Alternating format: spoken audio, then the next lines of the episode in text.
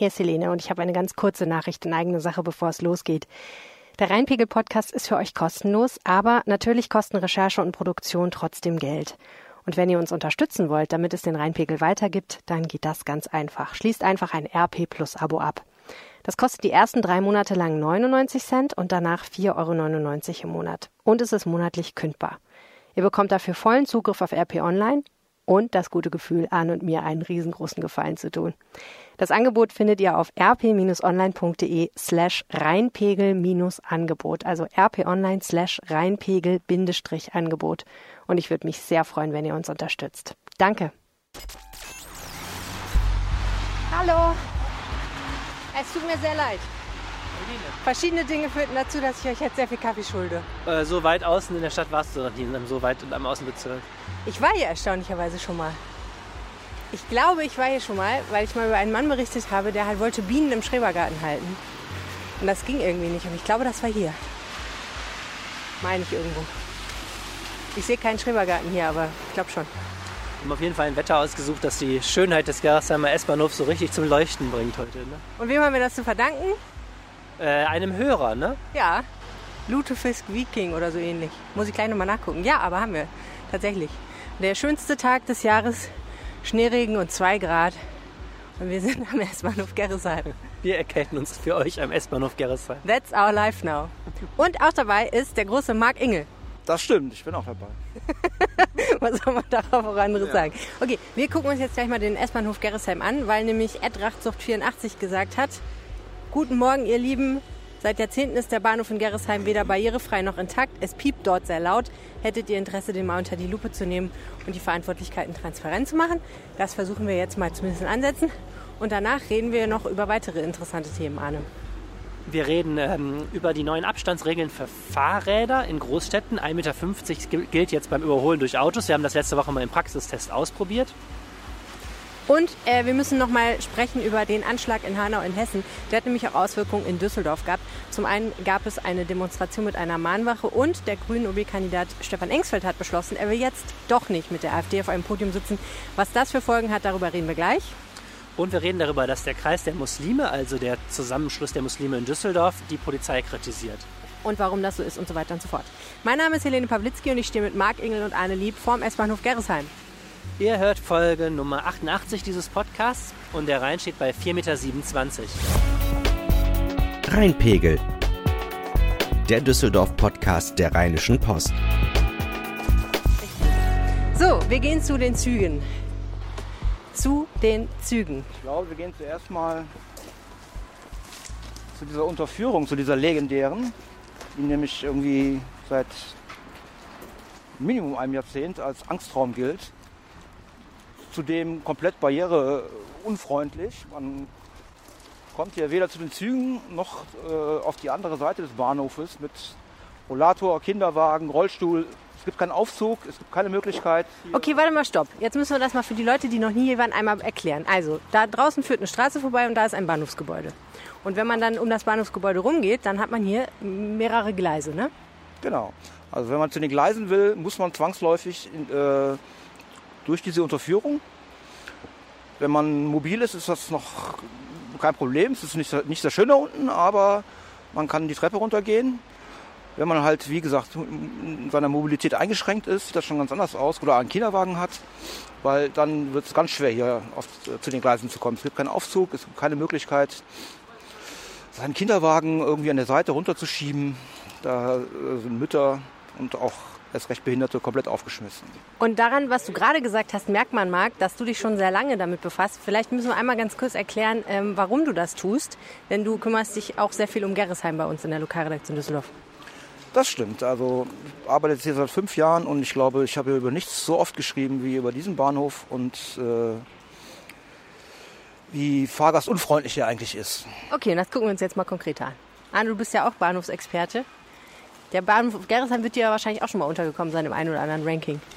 Ja, total. Und vor allem äh, ist er mir in unserer Berichterstattung auch immer wieder aufgefallen, die Gerresheimer laufen Sturm. Ich sehe das auch bei Facebook immer. Ich habe eben schon mit Marc darüber geredet. Einmal im Jahr wird in Gerresheim eine politische Aktion gestartet, wo die Bezirksvertretung sagt, jetzt muss was passieren. Und ähm, ja, bis jetzt ist das alles ziemlich versandet. Ne? So, wir gehen jetzt die Treppe runter in einen engen Schacht. Marc, du machst schon ordentlich Fotos. Was, was fotografierst du?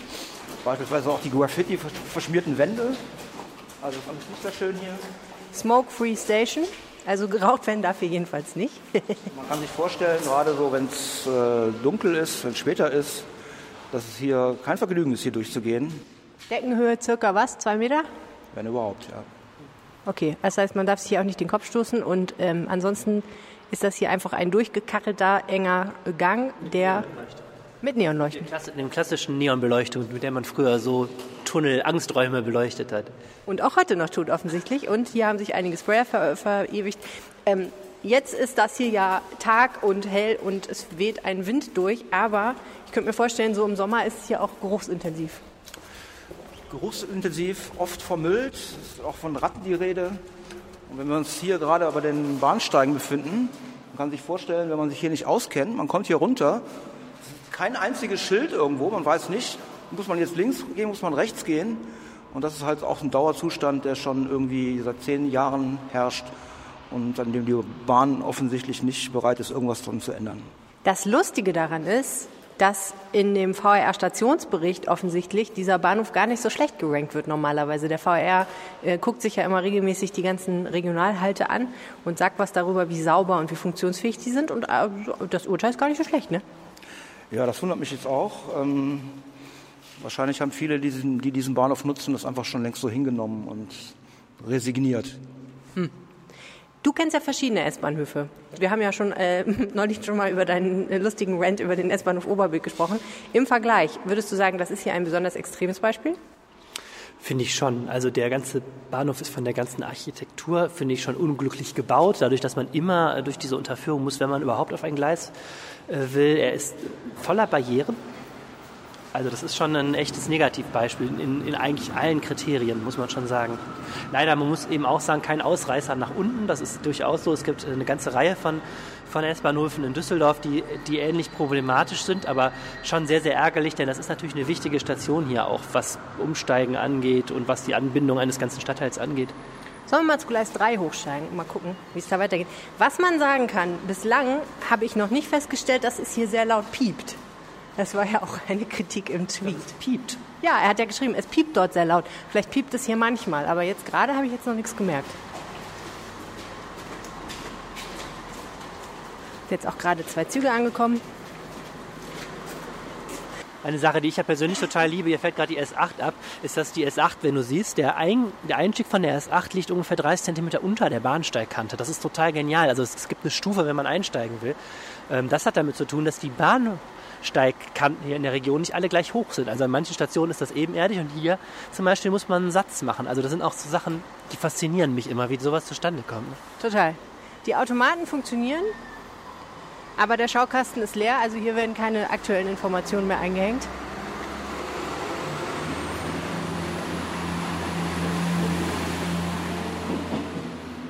Jetzt hatte Arne angesprochen, dass die Architektur dieses Bahnhofs auch so ein bisschen schwierig ist, nämlich eben gerade diese Unterführung, die zu den Gleisen führt, Marc. Es gibt ja schon ganz, ganz lange Pläne, das zu verändern. Was sind eigentlich die Pläne und wieso ist das noch nicht passiert?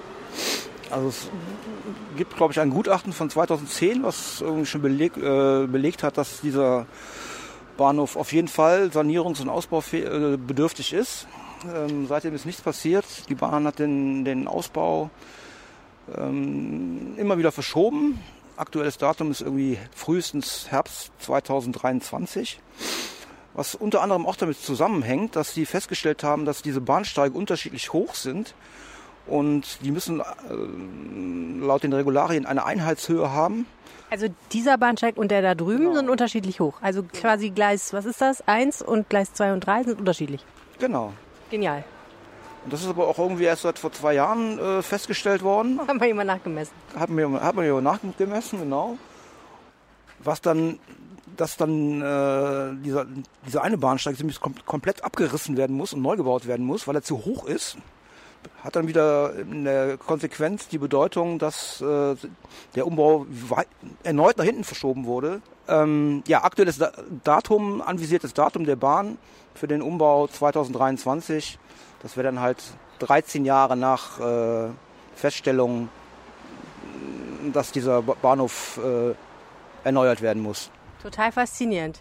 Und da muss man natürlich auch sagen, das hakt wahrscheinlich wie alle diese Projekte Arne ein kleines bisschen daran, dass bei diesen ganzen S-Bahnhöfen und so weiter so verschiedene Player am Start sind und immer die Frage ist, wer zahlt eigentlich die Zeche?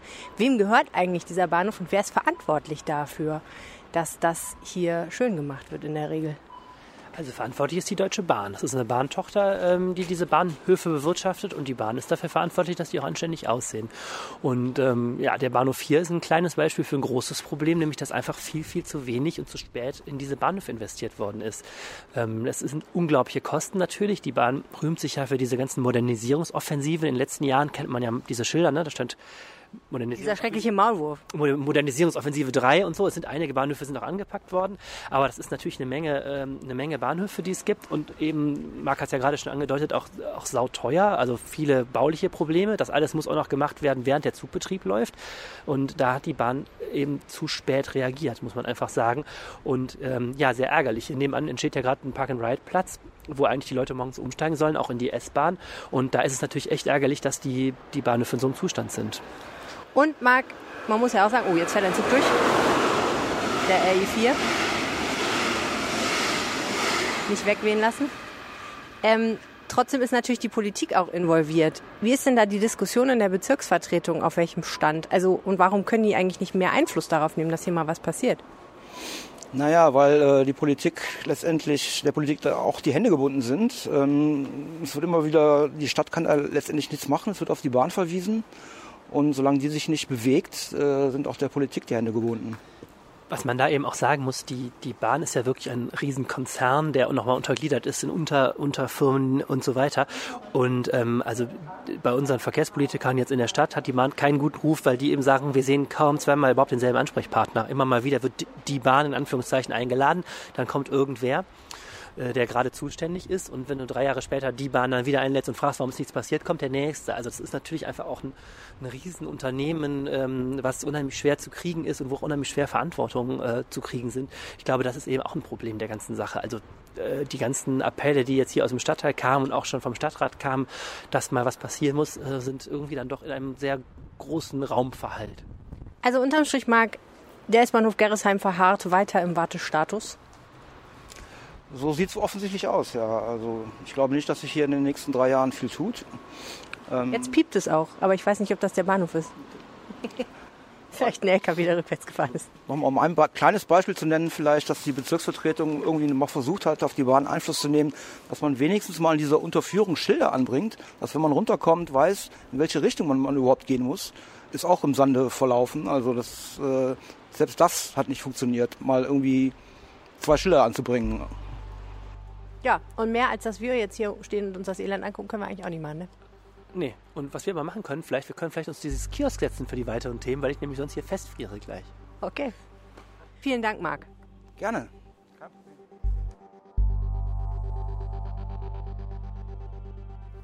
Wir haben es ins Studio geschafft, ohne uns Corona zu holen, obwohl wir S-Bahn gefahren sind, Arne. Wer weiß, Inkubationszeit Stimmt. bis zu 14 Tage.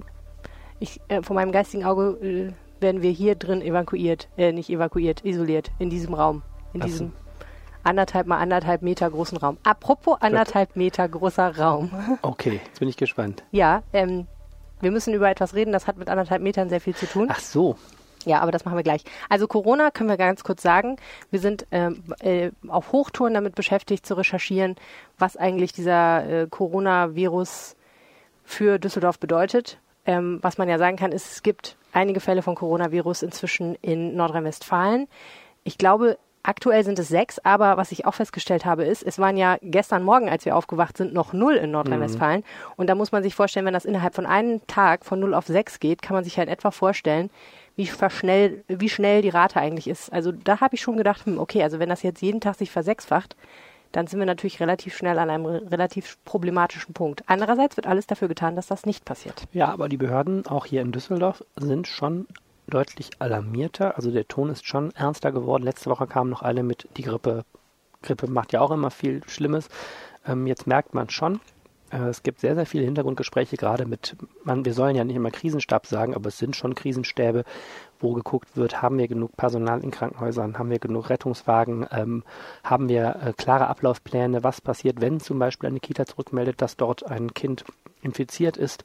Also das ist jetzt alles noch ähm, mit Blick nach vorne ähm, was betrachtet. Also wir haben noch keinen konkreten Fall. Wir haben ja nur diese beiden Heinsberger hier. Die sind aber in der Uniklinik. Das ist jetzt kein niemand, der auf Düsseldorfer Stadtgebiet unterwegs war und möglicherweise da Leute infiziert hat. Aber man spürt schon, die Anspannung steigt und das natürlich auch in Bezug auf Flughafen und Messe. Das sind ja so beiden ganz großen internationalen ähm, Tore in der Stadt und ähm, ja, man spürt schon, die Anspannung ist in Düsseldorf greifbar. Ja, und die Stadt ist natürlich auch insofern ein idealer Punkt für so eine Pandemie, als dass man ja sagen muss, erstens, es kommen super viele Leute immer in die Stadt rein, sowohl aus anderen Ländern als auch aus anderen Städten. Zweitens, äh, es gibt viele Orte, an denen sich super viele Leute versammeln. Also Menschenansammlungen gibt es in Düsseldorf wahrscheinlich etwas häufiger als im Kreis Heinsberg, wo es jetzt diese ersten Fälle gab. Ähm, trotzdem gibt es bislang noch nicht, äh, und jetzt, wo wir sprechen, es ist Donnerstagmittag, äh, keine Düsseldorfer Fälle von Coronavirus, sondern es gibt nur zwei Patienten, die in der Uniklinik behandelt werden, aber aus dem Kreis Heinsberg stammen und halt hierher gefahren wurden, weil es hier die bessere medizinische Versorgung gibt. Schauen wir mal, gell? Mhm. Gut. Also, zurück zu den anderthalb Metern. Du hast ja ein lustiges Experiment gemacht und ich habe es gefilmt und wir haben es auf Twitter gestellt und ich glaube, viele Leute haben sich gefragt, was zum Teufel machen What die da? Warum? Und ich glaube, auch viele Autofahrer haben sich das gefragt. Ich äh, habe die ganze Zeit gedacht, äh, entweder gleich fährt ihn einer platt oder äh, irgendwer versaut sich tierisch das Karma wegen gotteslästerlichen Fluchens, weil es ja auch wirklich nicht für Außenstehende erkennbar war, warum du zur besten Berufsverkehrszeit mit einer Schwimmnudel von anderthalb Metern so auf deinem Radgepäckträger geklemmt durch den Verkehr gefahren bist, dass man nicht an dir vorbeikam, weil sie nämlich anderthalb Meter darüber hinaus geragt ist. Es hat aber einen guten Grund gehabt. Genau, der Bundesrat hat ja am vergangenen Freitag eine Novelle der Straßenverkehrsordnung behandelt und äh, diverse Änderungen auch ähm, ähm, abgenickt. Das heißt, die Straßenverkehrsordnung soll äh, verschiedenen Punkten verbessert oder geändert werden. Einer davon ist, es soll eine, ein Mindestabstand ähm, eingeführt werden, den Autos einhalten müssen, wenn sie ein Fahrrad überholen. Das sind 1,50 Meter. Bis jetzt steht da nur ausreichender Abstand. Wenn das dann vor Gericht geht, glaube ich, sind 1,50 Meter heute auch schon so eine Maßgabe, aber jetzt ist es so, das Ganze steht so im Gesetz. Und? Und? Arne Lieb hat sich sofort gedacht, anderthalb Meter, das ist ganz schön viel. Ja, äh, in der Tat, das war das Ergebnis, glaube ich, unseres Poolnudel-Experimentes. Ähm, ich kann mich nicht erinnern, dass in Düsseldorf schon mal einer mich mit 1,50 Meter Abstand überholt hat. Das ist wahnsinnig viel. Ähm, ich muss jetzt rechnen, eine Fahrspur ist irgendwo so 2,50 Meter vielleicht breit. Ähm, man soll ja als Radfahrer nicht am äußersten Bürgersteig ranfahren, weil das eine, es gibt ja zwei große Unfallschwerpunkte bei Radfahrern. Das eine sind abbiegende Autos und das andere sind öffnende Türen bei parkenden Autos. Man soll also wegen dieser Gefahr durch ähm, überraschend geöffnete Türen bei parkenden Autos als Radfahrer ja auch nicht ganz außen fahren, damit man ein bisschen Reaktionschance hat. Ähm, das heißt, und man fährt dann auch über die ganze Zeit über Gullideckel, ne? Das heißt, du fährst ungefähr einen halben Meter auf der Straße, dann hast du nochmal 1,50 Meter ähm, neben dir. Das bedeutet, Faustregel, wer ein Fahrrad überholen möchte, muss auf die nebenliegende Fahrspur wechseln, außer die Straße ist jetzt total überbreit. Ja, und das haben dann einige auch gemacht. Ja, und dabei haben auch einige ganz böse gehupt, weil ich da mit meiner blödsinnigen Poolnudel durch die Gegend gefahren bin. Ähm, aber ich fand es ganz interessant. Was ich auch interessant fand, manchmal, wenn man hier durch so enge Einbahnstraßen fährt, ähm, oder nicht mal Einbahn, nee, falsch, wenn man durch enge Straßen fährt, wo keine Einbahnstraßen sind, oder als Radfahrer ja sogar gegen Einbahnstraßen fährt. Ich hatte teilweise sogar das Gefühl, der mir entgegenkommende Verkehr ist so eng an mir gewesen, dass ich teilweise dachte, der haut jetzt gegen meine Poolnudel, aber das ist da jetzt nicht passiert. Aber 1,50 Meter, also Faustregel, ist es wahnsinnig viel äh, Abstand, den man da halten muss. Ja, was natürlich äh, dazu beiträgt, dass äh, in Düsseldorf theoretisch, wenn sich die Leute an diese Regel halten würden, äh, der Verkehr noch ein bisschen schwieriger läuft. Was passiert eigentlich, wenn man sich nicht daran hält? Ähm, also das ist so, man kann natürlich vieles in so eine Straßenverkehrsordnung schreiben. Ähm, es ist teilweise ja man muss teilweise genau gucken, worum es überhaupt geht. Zum Beispiel, wenn du an einem Radweg vor einer Ampel dich aufstellst, dann hast du die Autos ja auch so links neben dir, mhm. dass du den eigentlich so gegen den Außenspiegel fassen kannst. Ne? So eng ist das. Das ist auch immer weiterhin möglich. Es geht schon um Überholvorgänge. Ne? Es ist jetzt nicht so, dass Autofahrer immer zu Radfahrern 1,50 Meter Mindestabstand halten müssen. Und das andere ist, ähm, dass schon auch wir viele Stimmen von Lesern haben, die sagen, gesagt haben, das ist eigentlich fast gar nicht realistisch durchzuhalten. Mhm. Ähm, also in der Tat bedeutet es, man muss wirklich als, Rad, als Autofahrer sich daran gewöhnen, dass es schon jetzt gewünscht ist, dass man hinter Radfahrern auch eine Weile bleibt, ehe ja. man irgendwie waghalsig die überholt. Äh, lieber abwarten bis zur nächsten Straßenecke, so langsam sind die nun auch wieder nicht so Radfahrer. Ähm, da verliert man auch in der Regel keine Ampelphase, wenn man mal ein bisschen hinter denen bleibt. Ähm, also ich glaube, dass, dass das Gesetz uns sagen will, ist, ähm, achtet mehr auf Radfahrer, sie sind sehr gefährdet im Straßenverkehr. Ja. Gibt es eigentlich sonst noch irgendwelche heißen Verkehrsnews aus Düsseldorf? Du warst ja gestern im Ordnungs- und Verkehrsausschuss. Ich weiß das zufällig, weil ich den Artikel, den du daraufhin produziert hast, lesen mhm. musste und deswegen nicht zum Kickboxen gehen konnte. Ja, das tut ähm, mir persönlich erstmal leid. Ja. Ähm, aber die haben, sich gestern, schuld, die haben sich gestern so festgequatscht, also ich war da drei Stunden, glaube ich, ja. in der Sitzung. Ähm, also eine ganz wichtige Sache, die auch aus dieser Bundesratgeschichte ähm, resultiert, muss ich mal kurz davor absagen. Also die ich sagte ja eben, Straßenverkehrsordnung wird geändert. Bundesrat hat einen ganzen Strauß von Maßnahmen ähm, behandelt, unter anderem eben diesen Radfahrabstand. Eine andere Idee war, dass unser Verkehrsministerium sagte, wie wäre es denn, wenn wir Busspuren für Fahrgemeinschaften dauerhaft freigeben? Dass zum Beispiel Autos mit drei oder mehr Insassen auf Busspuren fahren dürfen. Kommt uns irgendwie bekannt vor? Genau, kommt uns deshalb bekannt vor, weil Düsseldorf ist das Pilotprojekt dafür. Die Umweltspur, da ist das ja schon so. Und die Umweltspur hat eine Sonderfreigabe, das mal ausprobieren zu dürfen. Hm. Und es stellte sich heraus, der Bundesrat hat gesagt, fort damit. Machen die wollen wir das nicht. Nee, wollen das nicht, weil sie gesagt haben, ähm, Busspuren sind dazu da, dass Busse schneller fahren. Und wenn du jetzt ganz viele Autos da drauf machst, fahren die Busse nicht mehr schneller. Doofe Idee. Und das Zweite ist, dass die auch darauf hingewiesen haben, dass das eben auch für Radfahrer solche Mischspuren gefährlich sein können. Ja, also und jetzt ist die, das Witzige, die, die Umweltspur kann keine Dauerlösung sein mit diesen Fahrgemeinschaften, weil die Straßenverkehrsordnung nicht geändert wird. Und keiner weiß, was das jetzt heißt. Ob hm. die Umweltspur ein ewiges Experiment ist oder ob die jetzt ähm, dieser Aspekt mit den Fahrgemeinschaften jetzt vorbei ist. Das wird jetzt alles besprochen. Da herrscht gewisse Unsicherheit. Und gestern im Ordnungs- und Verkehrsausschuss ähm, zeigte sich noch einmal das, was sich dieses Jahr immer zeigt. Gerade weiß keiner so richtig, wie es weitergehen soll. Die Stadt hatte vorgeschlagen, die Umweltspuren im Norden der Stadt noch ein bisschen ähm, auszubauen, also unter anderem über die Kaiserstraße. Da gibt es einen großen schönen Radweg ja, den in eine Umweltspur umzuwandeln. Da hatte vorher die Radfahrlobby, der ADFC, der Fahrradclub, gesagt, auf keinen Fall. Dieser Radweg ist ganz, ganz toll. Wir wollen nicht, dass da jetzt auch Autos fahren und Busse fahren. Dann ist nämlich unser Sicherheitsvorteil wieder dahin. Und ähm, es gibt ja sowieso keine Mehrheit mehr so richtig für die Umweltspuren, weil die Grünen nicht wollen. Und es war gestern ein, ja, ähm, ich freue mich, wenn endlich wieder Wahl ist. Also es, es war ein echtes Desaster. Es wurden gestern auch noch irgendwie Ideen für Park-and-Ride-Plätze vorgestellt. Man hat sich gegenseitig eigentlich nur erzählt, warum alles nicht geht, warum alles schlechte Ideen sind, wer an was nicht gedacht hat.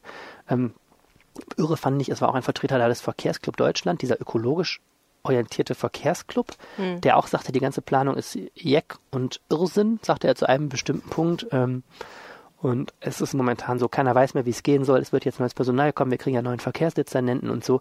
Aber dieses Ganze mit Umweltspuren hat die Leute schon, die, die Politik ja schon ziemlich aufgezehrt und alle sind so ein bisschen in ihre Schneckenhäuser zurückgegangen vor der Wahl jetzt. Also erstmal passiert da jetzt nichts mehr. Und, ähm, Aber das, das ist ein bisschen blöd für den Oberbürgermeister, oder? Der müsste jetzt eigentlich verkehrstechnisch noch mal ein bisschen was reißen.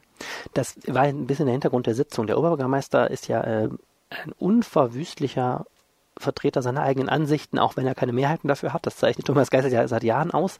Ähm, also hat er auf die Tagesordnung dieser Sitzung diverse Vorhaben gepackt, bei denen auch klar war, ähm, insbesondere was diese Umweltspuren anging, dass das keine Mehrheit geben würde und sich das lieber jetzt ablehnen lassen, beziehungsweise von der Tagesordnung nehmen lassen, ähm, weil Geisel sich ja sehr inszeniert momentan als ähm, Verkehrswende OB und als harter Kämpfer für die Alternativen zum Auto. Und da kann es einem ja im Wahlkampf auch mal zu Pass kommen, wenn man selber ganz viele Sachen vorschlägt und dann ausgerechnet die Grünen irgendwelche Bedenken vortragen. Das ist auch schon alles ziemliche Wahlstrategie, die mhm. gerade läuft. Okay. Friede, Freude, Eierkuchen zwischen den politischen Parteien herrschte übrigens an einem ganz anderen Tag und zu einer ganz anderen Gelegenheit, nämlich kurz nach dem Anschlag von Hanau. Am Freitag nach Altweiber hat es in Düsseldorf dazu eine Kundgebung gegeben. Und ähm, da waren auch äh, die Oberbürgermeisterkandidaten Strack Zimmermann von der FDP, Stefan Keller von der CDU, Stefan Engsfeld von den Grünen und natürlich der Oberbürgermeister Thomas Geisel. Und ich glaube, dass das nochmal insbesondere in Herrn Engsfeld viel bewegt hat, denn der hat äh, kurz darauf, ich weiß gar nicht, ich glaube am Dienstag hat er nochmal was bekannt gegeben dazu, oder war das davor? Ich bringe ehrlich gesagt den Karnevalstag. Nee, es war Ach, auch am Freitag. Okay, genau. Nämlich, wir hatten ja hier darüber berichtet, dass es ähm, die Frage war, wie geht eigentlich die Stadt und wie gehen eigentlich die Oberbürgermeisterkandidaten mit der AfD im Kommunalwahlkampf um? Und die Frage, wird eigentlich der OB-Kandidat der Alternative für Deutschland, den es ja auch gibt, wird er eigentlich zum Beispiel auf Podien eingeladen. Der Oberbürgermeister Thomas Geisel hatte gesagt, er würde sich dann nicht mit aufs Podium setzen. Das hatte auch der CDU-Kandidat Stefan Keller gesagt. Maria-Agnes Strack-Zimmermann von der FDP und Stefan Engsfeld von den Grünen hatten bisher gesagt, doch, das würden sie wohl schon tun, auch wenn sie, Klammer auf, Klammer zu, nicht so richtig scharf drauf sind. Jetzt hat Herr Engsfeld seine Meinung geändert.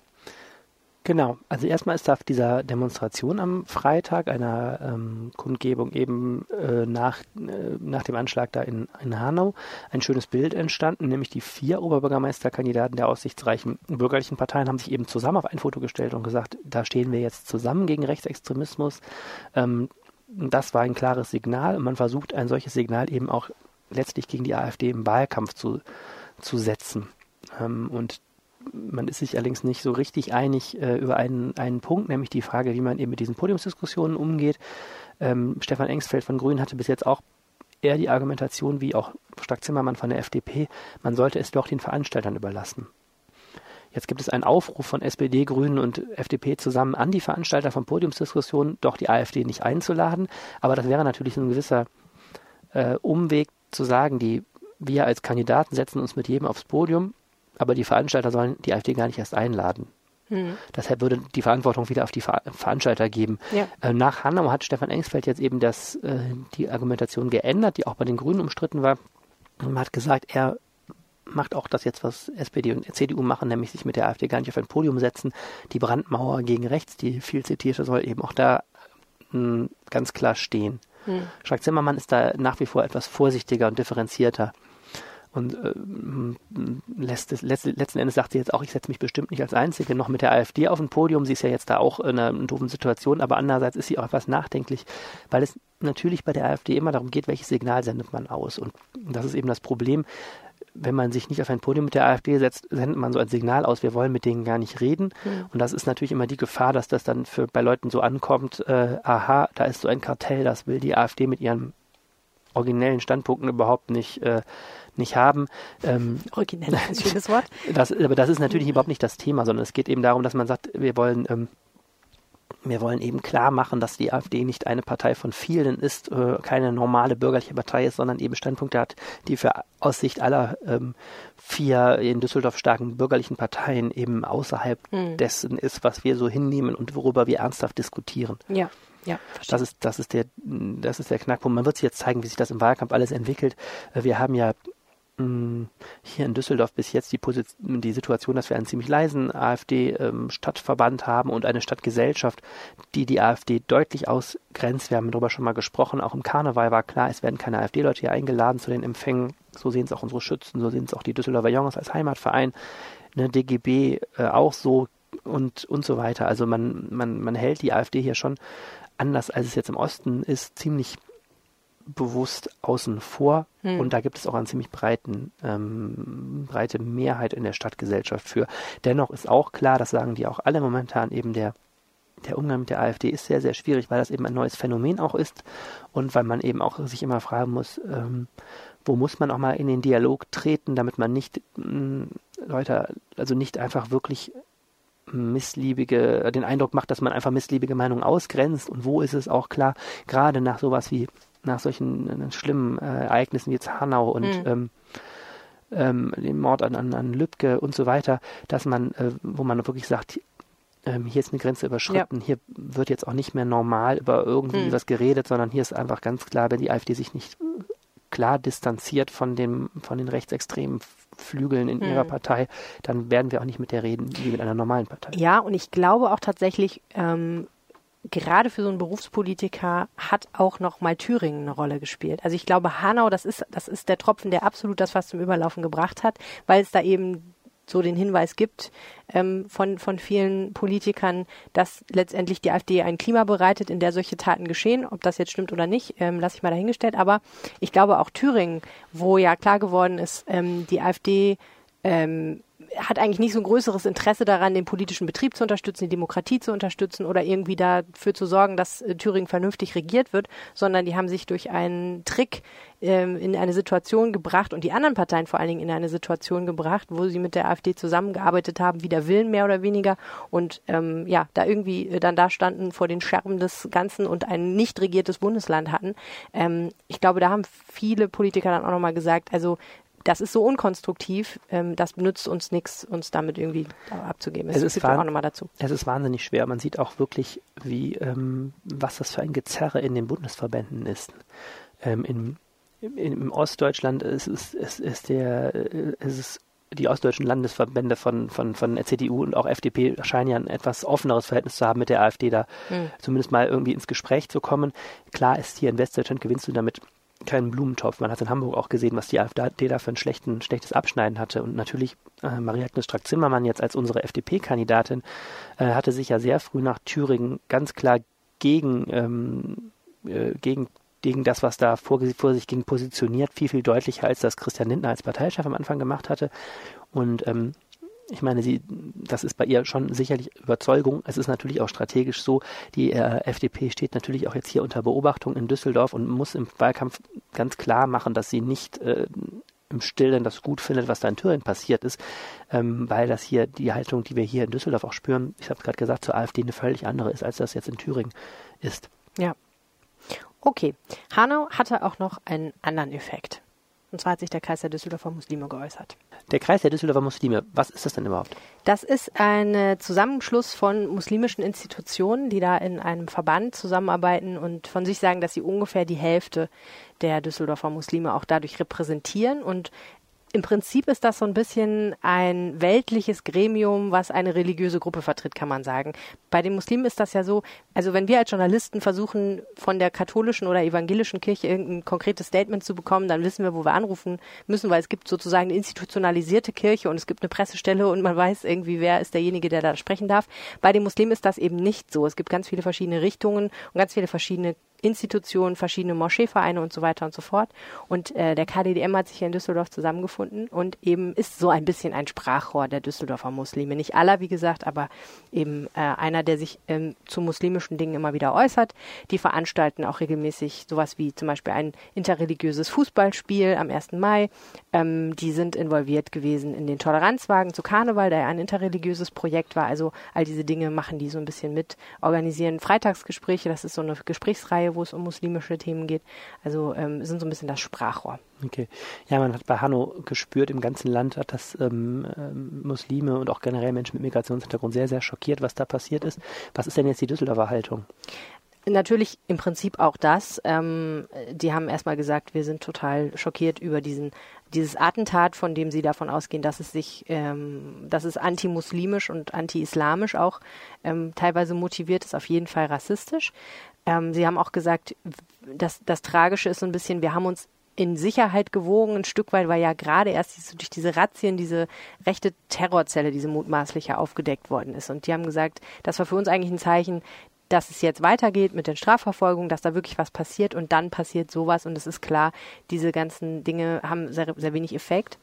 Ähm, aber was dann vor allen Dingen in diesem Statement nochmal ähm, die andere Hälfte des Statements praktisch war und, ähm, und vor allen Dingen uns natürlich als Journalisten auch interessiert hat, die haben sehr heftige Kritik an der Arbeit der Polizei in Düsseldorf geübt und sind offensichtlich gar nicht damit zufrieden, wie Polizei und Muslime in Düsseldorf zusammenarbeiten.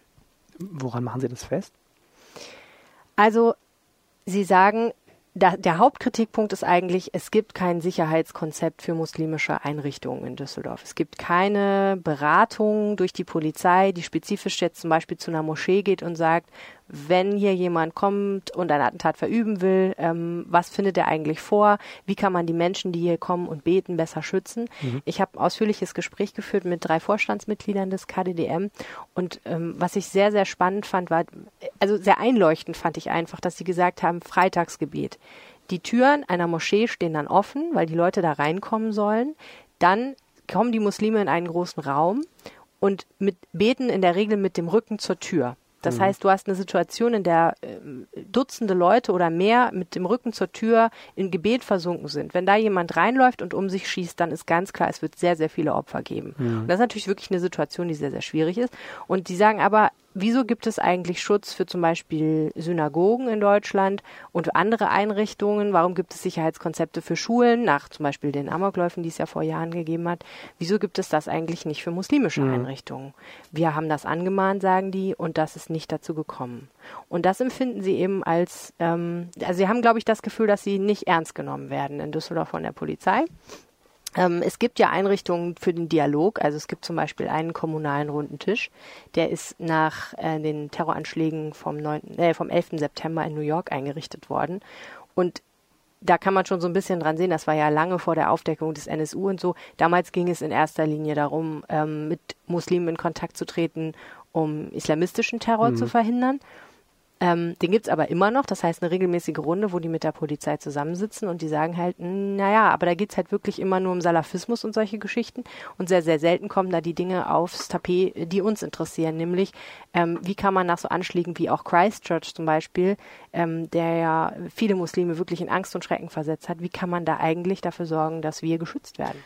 Es ist ein äh, trauriges Stück Wirklichkeit, ähm, dass die Muslime natürlich da in Düsseldorf auch nicht die ersten sind. Ich denke mal daran, was für wahnsinnige Sicherheitsvorkehrungen es hier gibt, um die jüdische Gemeinde zu schützen und die, das, die jüdische Schule zu schützen. Und ähm, das ist deprimierend genug. Ist es ja auch so was, ich sehe ja immer Polizisten stehen vor den ganzen äh, Landeseinrichtungen, Konsulaten und so. Mhm. Es gibt ja eine Menge Objektschutz und dauerhaft in Düsseldorf, was auch echt immer ein Hinweis darauf ist, ähm, womit man leider in dieser Welt alles rechnen muss.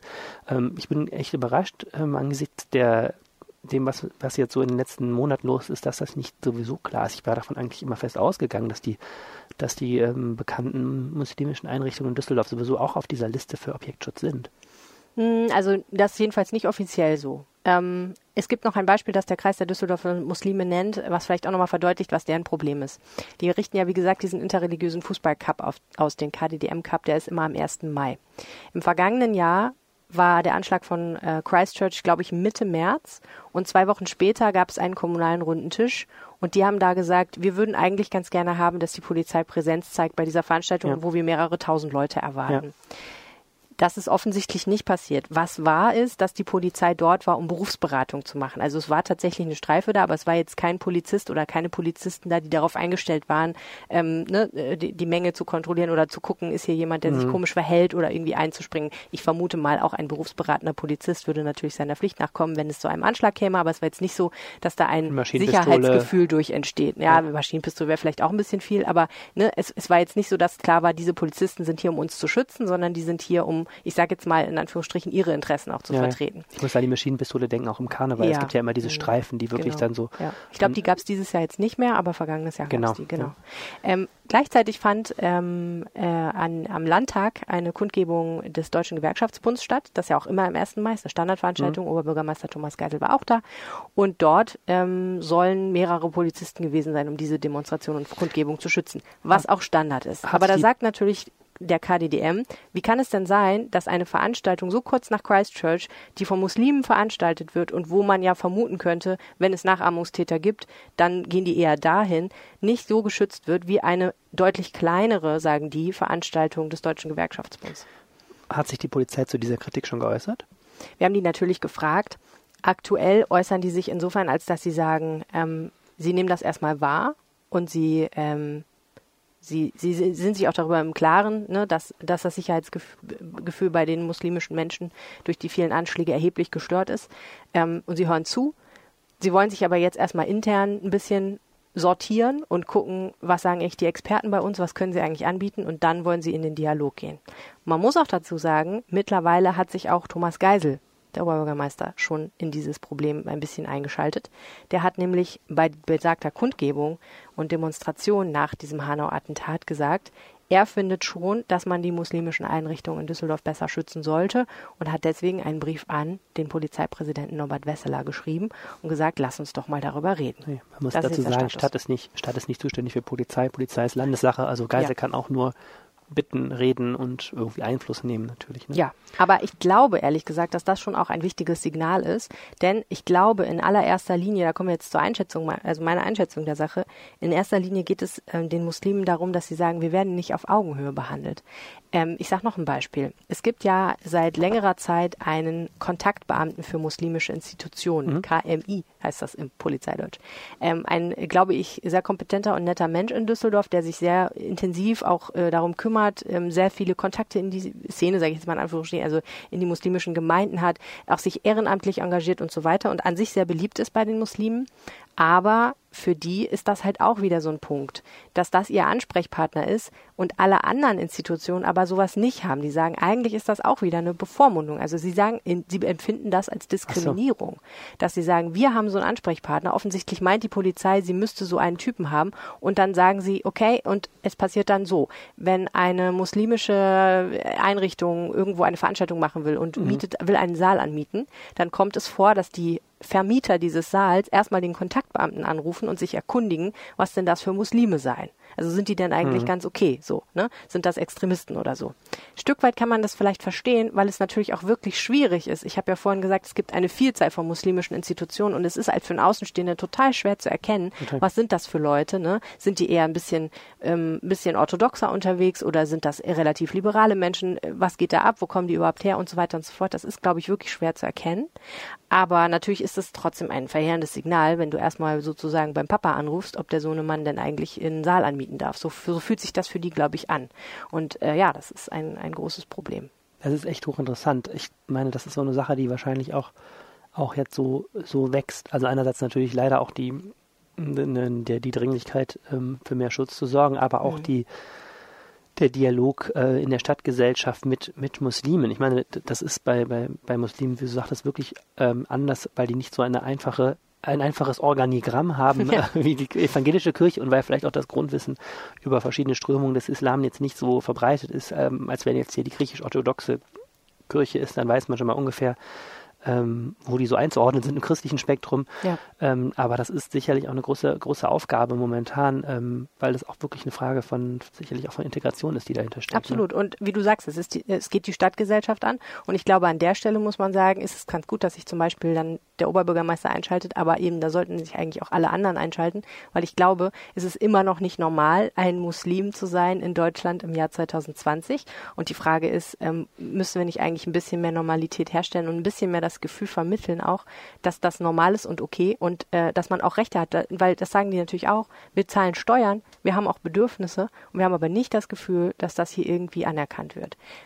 Wie weit jetzt diese Kritik geht und wie viel mhm. Sicherheit auch möglich ist. Ne? Also ob man jetzt wirklich in der Lage ist, äh, keine Ahnung, eine Streife zum Freitagsgebet vor jede Moschee zu stellen, von der es ja viele, viele kleine gibt, ist, muss man, glaube ich, einfach klären. Aber ich glaube, dieses Gespräch, äh, da wird die Polizei wahrscheinlich nicht drum kommen. Puh. Ey, uh. Interessantes Thema. Äh, man muss auch feststellen, äh, wir haben nicht mal den Februar durch. Wir reden hier schon über äh, Seuchen, äh, Terror. es ist äh, super düster momentan. Die ganze Nachrichtenlage, finde ich, das schwappt dann auch genauso in unsere lokale Berichterstattung rein, weil das alles Themen sind, natürlich globale Themen, die äh, ähm, lokale Auswirkungen haben. Ich habe langsam schon keine Lust mehr auf dieses Jahr. Oh. Ich gehe jetzt einen Teller Nudeln essen und beschäftige mich nur noch mit lustigen Sachen den Rest des Tages. Okay. Ja, es hätte auch noch viele Themen gegeben, über die wir im Podcast hätten sprechen können. Aber nächstes Mal. Was wir sagen können, ist, wir waren ja beim äh, Bahnhof Gerresheim und das haben wir auch deswegen gemacht, weil ihr uns geschrieben habt, ein Hörer hat uns geschrieben und gesagt, er möchte das gerne, weil wir gefragt haben, welche Themen sollten eigentlich im Rheinpegel vorkommen, was wünscht ihr euch von uns? Das könnt ihr auch gerne weiterhin tun. Ihr könnt uns zum Beispiel anrufen. Unsere Telefonnummer lautet 0211 9763 4164. Sprecht uns auf den Anrufbeantworter, dann spielen wir eure Nachricht eventuell im Rheinpegel ab und äh, erfüllen möglicherweise den einen oder anderen Berichterstattungswunsch. Oh ja, das finde ich auch schön. Ihr könnt uns auch ganz klassisch antwittern. Helene erreicht ihr unter Helene Pawlitzki, äh, mich unter Arne Lieb. Oder ihr schreibt uns eine Mail unter düsseldorf.rheinische-post.de betreff Rheinpegel. Wir freuen uns auf jeden Fall, wie ihr uns kontaktiert auch immer. Und wir wünschen euch trotz der düsteren Nachrichtenlage eine schöne Woche. Ich freue mich jetzt auf Nudeln. Oh ja. Tschö. Tschö. Mehr im Netz. Alle Nachrichten aus der Landeshauptstadt findet ihr auf rp-online.de slash Düsseldorf.